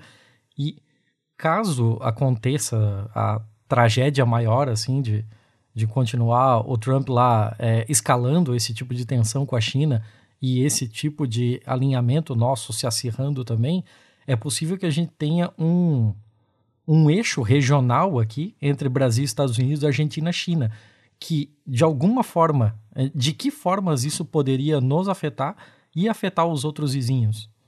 É, é, é, eu, eu, eu acho que não tem muita clareza ainda de como é que a China se posiciona nesse sentido, assim, é, quais são as intenções da China com relação à Argentina. Me parece, eu vou voltar a falar o que eu, que eu, que eu falei antes, eu acho que é uma aproximação muito mais econômica do que qualquer outra coisa. Então, é, é, é, provável que a, Argentina passe a ter relações cada vez mais intensas, mais aprofundadas, mais, mais amplas economicamente com a China, mas menos uma, uma situação de alinhamento, sabe? Alinhamento político. Então, agora eu vou pegar o que a China faz e eu vou seguir aquilo que a China faz. Nesse sentido, são lideranças bem diferentes, né? É, então, é, e, e, esse, esse é um ponto de curiosidade, porque acho que a gente nunca viveu nada parecido com isso. A gente nunca teve uma potência mundial desse tipo que a China está pintando que vai ser. Mas, a princípio, parece que a China não tem intenção, por exemplo, de fazer da, da Argentina um país que siga um modelo chinês. Não é, não é esse o objetivo. É, o objetivo é fazer com que a Argentina compre mais da China, venda mais para a China, é, receba investimentos chineses, eventualmente deixa a China, por exemplo, comprar empresas chinesas, estatais, perdão, é, empresas argentinas, estatais argentinas, e passe a ter uma presença maior ali. Uhum. Mas é, não sei em que ponto que a Argentina do governo Fernandes, eventualmente passe a ter um alinhamento político à China. Não sei nem se a China acha isso desejável. Agora, claramente, você vai ter uma proximidade maior é, da, da, da China à Argentina, mas lembrando que o comércio, por exemplo, entre Brasil e China não é pouco maior, não. É muito maior do que o comércio Brasil e Estados Unidos. Uhum. A gente está falando sobre um comércio que no ano passado, entre Brasil e, e China, beirou quase os 100 bilhões de dólares, com 30 bilhões superados para o Brasil. O Brasil, portanto, recebeu de moeda estrangeira, de dólares, 30 bilhões de dólares vindos da, da China. Só para a gente comparar, o comércio Brasil-Estados é, Unidos ano passado foi 60 e pouquinho. Nossa. Estou falando de 100 bilhões com a China, 60 e pouquinho com os Estados Unidos. Não está no horizonte uma reversão disso. Então a gente fala muito, ah, então a China passa a ter uma influência maior na Argentina e o Brasil uma influência maior com os Estados Unidos. Só que, se a gente for pensar do ponto de vista estritamente econômico, o Brasil já está mais na esfera de influência chinesa do que americana. E, inclusive, em termos de investimento. Aí, mais um dado que, que eu acho sempre muito impressionante. Os Estados Unidos têm, que a gente chama de investimento em estoque, né? ou seja, investimento que veio e ficou aqui, de cerca de 71 bilhões de dólares. É, a gente está falando sobre um país que investe no Brasil desde sempre, né? sempre teve investimento americano aqui no uhum. Brasil. A China, que investe há, sei lá, 10 anos, no máximo, no máximo 10 anos, já tem investimentos no Brasil na casa de 65 bi. 65 para 71. Caraca. É tipo, a China vai ultrapassar os Estados Unidos em investimento em estoque no Brasil depois de amanhã. Daqui a pouco eles vão comprar um pistolando e pronto, passou. É, o, o, que eu não sei se chegou a andar, não sei em que pé isso ficou, mas já havia sido aventado também a possibilidade de uma base militar chinesa na Argentina. E aí, por isso até que eu perguntei é. se poderia, de, algum, de alguma outra forma, isso acabar influenciando até mesmo os vizinhos, sei lá, Paraguai, Uruguai o próprio Chile, que. E assim, um, outro problema que eu vejo na Argentina é que é, eu não sei se a Argentina sabe existir, sabe ser alguém sem crise. Porque eu acho que isso nunca ocorreu na sua história. Assim. e com esse investimento todo na Argentina, a gente vai acabar caindo no que você tinha falado antes de um lugar é, endividado, cada vez se endividando mais e virando cada vez mais dependente da própria China. Então, é, onde isso exatamente pode parar, assim? É, sobre, sobre a questão da base, é uma daquelas coisas que eu acho melhor a gente esperar para ver, porque é, isso certamente é um tema dos mais sensíveis. Isso é, isso é muito sensível, lembrando que é, a América Latina já cria um fuzuê danado quando os Estados Unidos, que estão aqui do lado, criam uma base na Colômbia. Isso já uhum. é uma gritaria. Você imagina a China chegando aqui fazendo uma base como essa.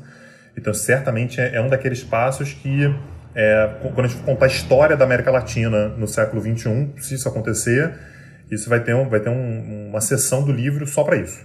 Então, isso, isso não é algo. Não dá nem para especular muito como é que vai ser, porque a gente tem que ver como é que isso vai ser, como é que isso vai ser uhum. conduzido. E sim, a Argentina ela, ela, corre um risco muito grande com relação à China nesse sentido, porque é, eu acho que foi maldoso dizer que ela nunca viveu sem crise. Eu acho que uns 200 anos atrás ela viveu sim um bom momento. é, eu, não, não, mentira, mentira. É, final do século XIX ela viu um bom momento. Né? De lá para cá é só crise, o tempo todo. É, e a, a, a, China, como ela tem muito capital para injetar, ela pode sim se colocar como a salvadora da pátria. E você pegar um governo que, por exemplo, vai passar cinco anos e falar assim: olha, eu posso salvar o seu governo. No meu governo você vai crescer economicamente. Qualquer governo aceita. Então tá bom, então me dá dinheiro, a gente endivida e depois a gente vê, joga o problema para frente. Então é possível sim que a China se coloque nessa posição é, e deixando claro, não é muito diferente, assim, é, é, diferente em escala, né? Mas não é tão diferente assim da, de uma posição que o Brasil pode estar com relação à China também. O Brasil também precisa de investimento. A China tem investimento para oferecer e os Estados Unidos não têm disposição para fazer os investimentos que o Brasil uhum. quer. Investimento em infraestrutura e tal. Não adianta bater lá na porta do Trump e falar: vem cá, você pode fazer um fundo de 100 bilhões para investir em infraestrutura no Brasil? O Trump vai rir da sua cara. É, a China tem. A China, na hora que você falar, a China já está com fundo pronto para te oferecer. Você acha que de alguma forma a China poderia influenciar a ponto de tentar yuanizar o mercado altamente dolarizado da Argentina? E eu acho que a, a, a, China não quer. Eu acho que ela não tem muita intenção. A, a, China não tem problema em trabalhar com dólar. Ah, trabalha com dólar que é problema dos Estados Unidos, é uma moeda internacional. É, e, e isso dá uma liberdade maior da, da China, por exemplo, deixar a moeda dela desvalorizada, que é é o que ela faz para manter competitividade, que aliás é, é um dos motivos de gritaria generalizada, né? A partir do que você internacionaliza o yuan, você acaba tendo que prestar mais contas. É aquilo que eu falei da China não querer muito prestar contas do que, que ela está fazendo. Então, acho que não, acho que não. Acho que ela, ela tem reservas em dólares tão grandes, mas tão grandes, mas tão grandes, que ela prefere fazer os investimentos todos em dólar. Então, acho muito difícil aconteça de é, a Argentina fazer uma substituição de uma economia dolarizada, como é hoje, né? Então, você tem um peso, mas o, o dólar circula com uma facilidade enorme como reserva de valor, é, para passar a circular o yuan. Acho, acho quase impossível que isso aconteça. Uhum. Dona Letícia? É, eu queria perguntar uma última coisa só, que eu não sei nem se é relevante. A minha pergunta é exatamente se é relevante o fato do Steve Bannon ter sido preso no iate de um milionário chinês. Isso significa alguma coisa ou é, uma, é totalmente aleatório uma e delícia, alinhamento né? dos astros e não significa nada? Ah, é maravilhoso ele ter sido preso. Não, é, é assim, né? Eu, eu, eu, eu, eu acho que é mais um indício da, do, do, do, do fato de você ter chineses muito poderosos, né? Assim, de tem muitos bilionários chineses, então os chineses eles estão de fato eles estão envolvidos na política mundial, mas é, de forma mais específica acho que não, acho que acho que não, acho que não, não tem, é claro tem que ver assim, se pode ter, tem um chinês que está financiando a reeleição do Trump por meio do Bannon, isso é uma coisa grande, mas tirando isso, assim a princípio eu não, não acho que tenha nada de, de mais de mais relevante por enquanto não. Só uma ironia do destino que eu acho é, é maravilhoso. É espetacular, né? Tiago, mais alguma coisa ou podemos liberar ah, esse eu, eu vou aproveitar, eu vou abusar, né? vou, vou fazer mais uma ainda, porque não é todo dia que a gente tem o tangue aqui, então eu vou abusar um pouquinho. É, agora, assim, basicamente tudo que a gente falou foi muito factual, assim, um, uma parte especulativa, óbvio, porque como a gente tá falando de um lugar tão fechado, em alguns momentos a gente precisa ser especulativo, mas assim, agora perguntando um pouco mais numa questão de... numa, numa questão de sensação mesmo, até porque você tem é, muitos contatos é, dentro da mídia, muitos contatos de pessoas que estão ao redor do globo, né? Então eu gostaria de, de te perguntar com relação à sensação da sociedade civil sobre a China. Ele, ela é uma sensação estigmatizada, assim. Eu lembro, por exemplo, de que nós tivemos um vazamento de petróleo, um vazamento de óleo de um petroleiro chinês no Mar do Sul da China que afetou, se eu não me engano, foi. Se eu não me engano, afetou, afetou o Vietnã ou afetou o Camboja, não vou lembrar agora, mas que eu lembro muito de, nitidamente, assim, de todo mundo falando de um petroleiro chinês, petroleiro chinês. E há muito pouco tempo atrás, há menos de um mês atrás, nós tivemos um petroleiro que partiu ao meio, literalmente, nas Ilhas Maurício. E eu procurava saber de onde era aquele navio e eu tive muita dificuldade de encontrar. E aí, depois eu fui saber que ele era de bandeira japonesa. Uhum. Você sente que existe, por meio da mídia, e que isso possa ter alguma influência sobre a sensação da sociedade civil mesmo, é, sobre a percepção que essas pessoas têm da China? Você acha que as, as tintas são mais carregadas quando é alguma coisa relacionada à China? Acho que sim, acho que sim. Eu acho que você tem toda razão na sua impressão, principalmente porque a gente sabe pouco sobre a China. É, quando a gente não conhece, a gente tende a considerar que é uma ameaça, que é um problema e tal. É, esse, esse é, o, o, a comparação com o Japão é muito boa, né? Assim, a gente sabe muito mais sobre o Japão do que a gente sabe sobre a China. A gente, de, uma, de alguma forma, se acostumou a pensar no Japão. A gente é, conhece pessoas que já foram para Pequim, a gente conhece produtos japoneses, a gente sabe coisas sobre o Japão.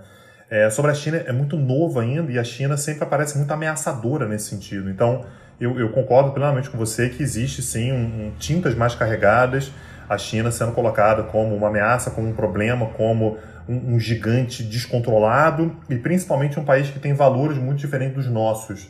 Então, esse, eu, eu, concordo muito com a, sua, com a sua impressão e essa é uma impressão que não é vista somente aqui do Brasil. Eu, eu ouço muita gente na Europa falando sobre isso, é, no, no, próprio continente africano existe né, uma, uma, desconfiança muito grande com relação aos interesses chineses, o que, que a China quer.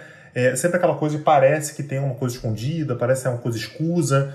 É, às vezes tem, às vezes não tem, mas é, em termos de impressão, né, já que sua pergunta foi com relação às impressões, eu, eu concordo sim que, que tem. É, aqui no Brasil a gente vê muito isso e no restante do mundo me parece que isso é bastante presente também. Uhum. É, a, é, justamente sobre a, sobre a África que eu estava pensando, assim, porque a, a, África tem esse problema, né, de por ter uma descolonização tão recente, a sua própria mídia ainda é muito ocidentalizada e muito voltada pro seu colonizador, né? Então, você tem base da RFI em tudo que é país que já teve colonização francesa. Você tem BBC em todo mundo que já teve colonização inglesa e tal. E eu acho que é muito curioso de você ver como determinados países, dependendo de como foi a sua colonização, é, tem uma perspectiva e uma, e uma visão um pouco diferente da China. Eu gostaria muito de saber, por exemplo, como a Etiópia, que não teve colonização de nenhuma das potências europeias, consegue ver a China, sabe? Se consegue ver como uma oportunidade ou não. É, a impressão que eu tenho, Tiago, é que são, são, é, é como se fossem grandes potências em estações diferentes. Então você pode ter a BBC, é, em determinados países foram colonizados pela, pelo Reino Unido, e então você tem uma, uma influência cultural ali, você tem toda uma, uma identificação né, com o seu colonizador, que é um, é um, é traço curioso, né, mas enfim, muito presente todo quanto é lugar. É, e mesmo assim você tem uma presença chinesa grande. A presença chinesa não só colocar muito pela língua, nem pela notícia, nem por nada, mas porque a empresa que está gerando emprego para sua família que está instalada ali é chinesa. Então são, estações diferentes, mas exatamente porque a China não se abre muito, ela não se mostra muito, há desconfiança. Mas porque você tem uma, uma colonização, uma colonização, enfim, uma presença que é mais econômica e menos cultural. Isso gera estranhamento, né? Assim, é esquisito. Parece, parece que é, que é apenas uma empresa que está se aproximando de você e não exatamente um Estado, né? Com toda uma complexidade por trás. Mas eu, eu, eu também tenho a mesma curiosidade que você, assim, que, que, que um lugar que não tenha sido colonizado por ninguém que a gente conheça, como é que enxerga a China, né? É, que em tudo quanto é lugar é exatamente uma presença nova. Então eu, eu concordo plenamente com a sua, com a sua é, questão, e, e, é uma questão que eu tenho também, e eu acho que a gente vai ver isso no futuro, né? Em breve isso vai ser mais discutido. Uhum. É, uma última coisa, eu juro que é a última, eu juro, juro, juro, juro que é a última, mas só, já que a gente está trabalhando nesse, nessa parte de especulação, assim, vamos jogar lá para o futuro. Você acha que alguma dessas políticas do governo chinês hoje, do Estado chinês hoje, poderia mudar ou poderia se atenuar ou mesmo intensificar é, de acordo com uma eventual sucessão do Xi Jinping? É, acho improvável.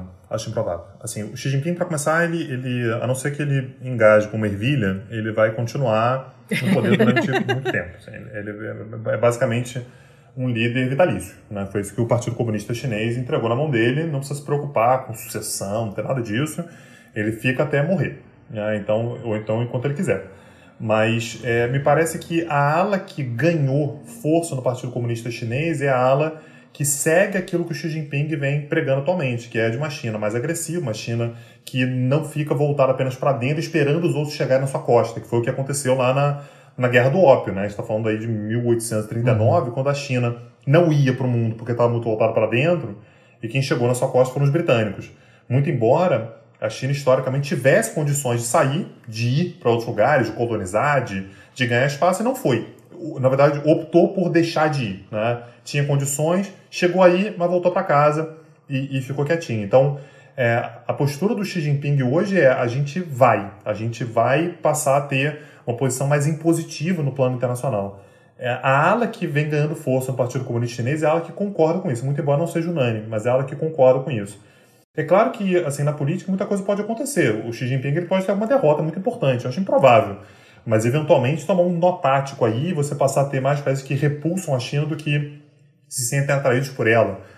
Acho altamente improvável. É, pode acontecer, mas eu acho que essa postura chinesa é uma postura que tende a ser um pouco mais perene pelo Xi Jinping e por meio daqueles que vierem a substituí-lo. Uhum. Não, eu, eu não vou mais fazer porque eu, eu prometi que era a última. Bele... Caraca, tô até. Uh, meu caderninho tá cheio de anotações também. Vou ter que reler tudo que eu tinha lido antes e. Bom, pelo menos eu tenho a vantagem que eu vou ouvir de novo quando eu editar, vou aprender tudo de novo. I'd love to get you on a slow boat to China, all to myself alone.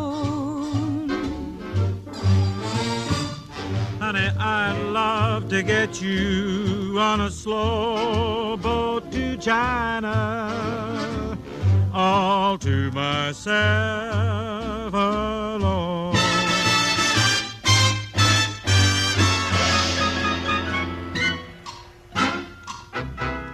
Tanguy, vamos então para a balada do pistoleiro. É, para quem tá de paraquedas caindo aqui agora, é a nossa sessão de dicas culturais que podem ou não ter a ver com o tema do episódio e que pode ser mais de uma, pode ser qualquer coisa, enfim, fica aí à vontade para indicar o que você quiser.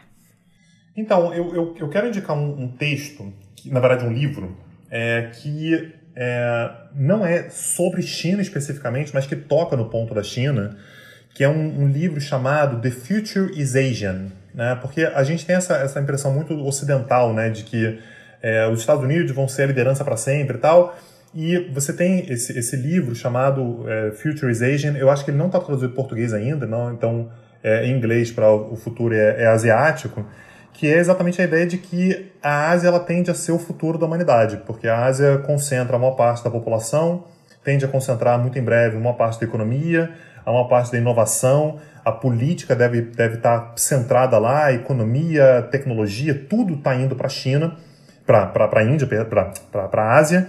Então, a China sendo meio que um dínamo de atração disso tudo e, e tende a levar a política mundial junto consigo. Então, Acho que esse é um, é um, baita livro, vale a pena ser lido. The Future is Asian. Ótimo, já está aqui na postagem. Tiago. Então, eu vou indicar aquele podcast que eu havia falado lá no começo. O nome dele é The China in Africa Podcast. Ele é da China Africa Project. É um observatório justamente para avaliar o nível é, econômico, social, cultural, de dessa relação, dessa intersecção entre o maior país do mundo e o continente que tem tudo para ser o mais populoso do mundo até o final do século. É, eu também vou deixar aqui para caso, assim, dificilmente alguém não viu, mas é uma coisa maravilhosa de se ver e eu já vi algumas vezes assim porque é mesmerizante é, se você quer conhecer um pouquinho do soft power chinês, veja a abertura das Olimpíadas de Beijing.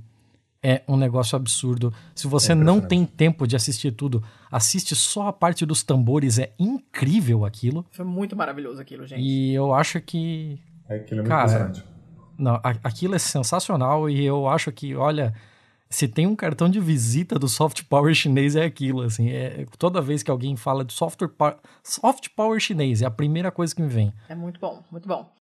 E eu, estranhamente, também ficarei no tema, que é uma coisa que raramente acontece. As minhas dicas são sempre totalmente aleatórias, mas dessa vez eu vou indicar um podcast também, chamado The Compass, que é da BBC. Uh, ah, e eu descobri ele, foi a Vevila, que, me, que uma amiga nossa que, que me indicou, inclusive beijo Vevila. Uh, e eles fizeram uma série de quatro episódios chamada Stories from the New Silk Road. E aí eles contam histórias de pessoas que vivem em países que estão sendo afetados por essas obras uh, de infraestrutura que a China está fazendo, investindo nesses países. É bem interessante, é, é um storytelling, então você tem uma, uma, um entendimento do que está acontecendo, da consequência direta na, na, vida das pessoas e como essas pessoas vivem agora e o que, que elas esperam que vai acontecer com esses investimentos, com essas mudanças de infraestrutura, sei lá, uma, uma ferrovia onde não tem nada, uma coisa desse tipo. É bem bacana, são quatro episódios, acho que de uns 25, 27 minutos no máximo, são curtos. E, enfim, esse podcast todo é muito bom, mas essa série de quatro é relativa ao que a gente está falando agora, então é o que eu tô indicando hoje. Uh, e aí, beleza, dicas terminadas, vamos ao jabás. Tanguy, quem quiser te ouvir, você já falou do Petit Jornal, que, que dá mais detalhes aí de site, de Twitter, de onde você tá, o que, que você faz e. Então, eu, eu, tenho uma facilidade, Letícia, porque se jogar meu nome em rede social, em qualquer um, só tem um, um resultado. Pois é, né? Não tem, não tem como achar outra pessoa. Só tu, é. É, se botar Tanguy Bagdadi eu apareço. Minha, minhas redes sociais, né, no Twitter e no Instagram são arroba tbagdadi. É, por lá também você vai, vai encontrar certamente postagens que, que levam ao, ao Petit Jornal. O Petit Jornal também, se, se jogar assim, rede brasileira, só tem é, o, o, o, meu petit jornal, né? na França tem outros, mas são, são, são plágios, tá? não, não confiem nos franceses, é, fiquem com o meu.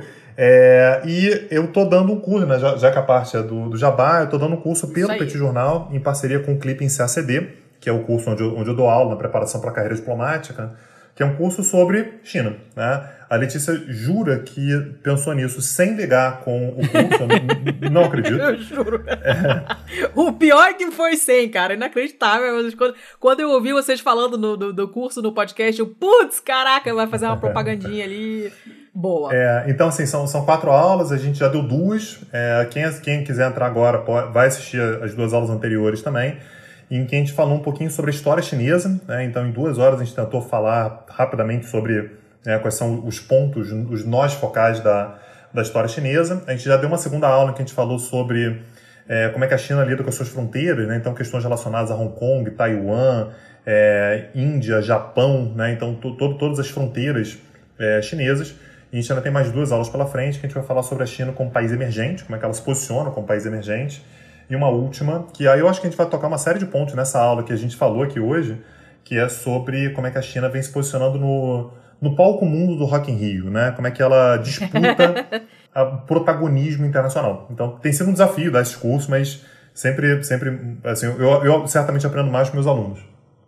Ah, para se preparar para dar aula Nossa. é muito bom, né? É, bom demais. É. Aprende pra caramba. Tanguy, muito, muito, muito, muito obrigada mesmo pelo seu tempo. Foi um puta papo, continuando a nossa, a nossa linha esse ano, de não nesse ano, desde o começo do podcast, na verdade, de só convidados shopsters. Já está na, na galeria dos, dos top Hiper Mega Plus, então estamos muito felizes. É, e, pô, Porra, não tem nem, nem palavras para agradecer, porque foi muito bom mesmo. E deu tudo certo, não tivemos problemas técnicos, eu tô, eu já Letícia, você não vai dar os feliz. nossos jabás, é isso? Vamos dar depois o jabá pra gente liberar, coitado Sim, do Tanguy, por favor, mas, tá mas tá assim, não acaba esse episódio sem falar do Catarse, porque a gente precisa de dinheiro para comprar o passe do Tanguy. para poder trazer ele mais vezes. Assim. Achei que era para comprar um Xiaomi. Não, a gente precisa comprar o passe do Tanguy, porque assim, é sacanagem, a gente tem que liberar ele agora, mas porra, eu queria falar com ele aqui do Macron pela segunda vez no Líbano, já é, indo lá mijar no poste. É, e querendo e querendo demarcar. Então, mas Thiago, aí eu tenho uma, eu tenho uma outra dica para você, que é, o, que é o jabá. Vou falar sobre isso daqui a pouquinho no Petit Jornal. Aí se ouve o, ah, o, garoto. o bate-papo lá, certamente vai estar lá, vai ser um dos assuntos do, ah, do bate-papo. maravilha aí, ó. A gente tem que Show. comprar o passe esse homem pra ele vir fazer o Petit Jornal aqui. Pra, pra gente falar com ele sobre esse tipo de coisa. Petit Tem os né? indultos né? do Maduro pra falar também. Não, Petit aqui vai ser o Gran Jornal, porque aqui Gran é o papelão. bom, muito bom, muito bom. Tanguy, valeu usaço mesmo, de verdade. Valeu, eu que agradeço vocês, gente. Valeu, obrigadão, Tanguy. Valeu, Boa gente. Boa noite. Valeu, tchau, tchau. Beijo, tchau, tchau. Bom, nossos contatos, vocês já sabem, a gente está no Twitter e no Instagram como pistolandopod. A gente adora e-mail, manda e-mail para contato pistolando.com. Nosso site lindo, maravigold é o pistolando.com. Nós temos muita imaginação. E uh, que mais? Catarse, a gente já falou do catarse.me barra pistolando. Agora falou, quem... agora falou, não tinha falado não. Ah, é verdade. catarse.me barra pistolando para quem quiser e puder nos ajudar financeiramente. Quem não puder pode contribuir, ajuda pra caramba, ajudando a divulgar o podcast da maneira que vocês quiserem. Uh, nós temos um patreon.com barra pistolando para quem quiser nos ajudar de fora do Brasil, nos dando aquela aqueles, aquelas migalhinhas em dólares que ajudam pra caramba, porque a gente tem despesas em dólar e o dólar daqui a pouco está custando um baço e meio no mercado negro. E nós temos também as nossas parcerias lindíssimas. Temos uma parceria com a vesteesquerda.com.br, que tem não só as camisetas esquerdopatas e revolucionárias em geral, mas tem as nossas camisetas do Pistolando que você pode é, comprar com desconto usando seu código de desconto Pistola10. E também temos uma parceria com a Boitempo, que tem os melhores livros de, de, de tudo de esquerda do Brasil, praticamente. E você vai em boitempoeditorial.com.br barra pistolando e a gente ganha uma comissãozinha lá em cima do que vocês comprarem. Mais alguma coisa? Acho que não, né? Agora acabou. É Agora isso. Foi. Cadê a checklist disso, ah, meu Deus do céu, que a gente tem que eu fazer? Eu não vou fazer porra nenhuma, se foda. Pra mim vai ser sempre assim.